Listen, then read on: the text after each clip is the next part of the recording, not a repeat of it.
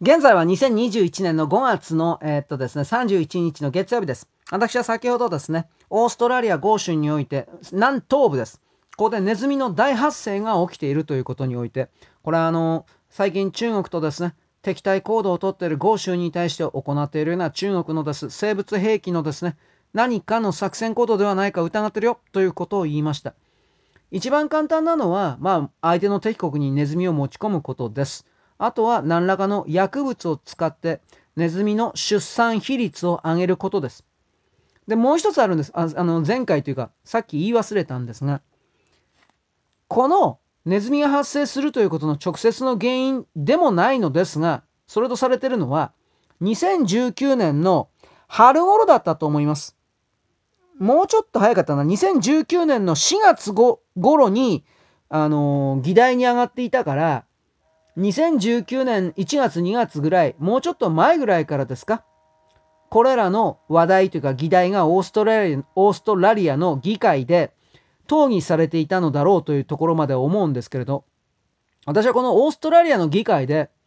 その頃はまだオーストラリアというのは反中ではありませんでした。武漢肺炎の発生の前の時ですから。中国と徹底的につながろうというふうな国でした。そして欧州議会、ああオーストラリア議会も中国の関係国、関係議員、二重国籍の連中というふうなものがたくさんいて、中国の言いなりになるような議会にさせられる流れでした。ここから。で、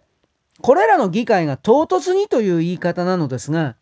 豪州にだけ存在するような希少生物を守れというふうな議題を挙げました。なぜそうなのか。それは、豪州の中にいる野良猫たちが、このオーストラリア固有の哺乳類たちを餌として食べている。だから、この固有の哺乳類を守るためには、この野良猫を絶滅させなくてはいけないというふうな、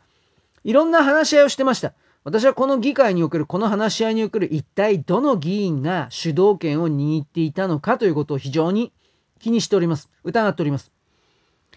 それらが武漢肺炎の前の段階においても中国の勢力によって行われていたのではないかというところまで疑っております。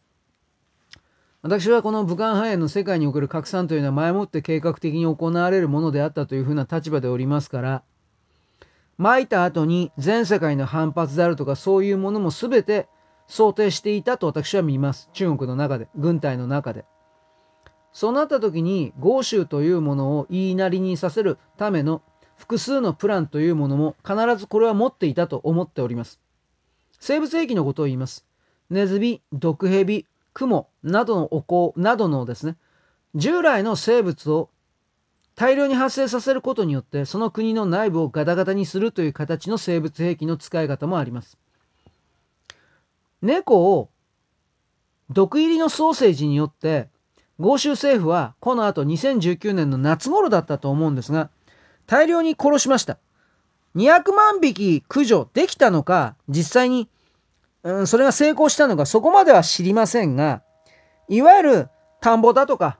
いわゆる草原の中にいっぱい野良猫がいたような地域から猫が消えました。そのことによって、今年の2月ぐらいから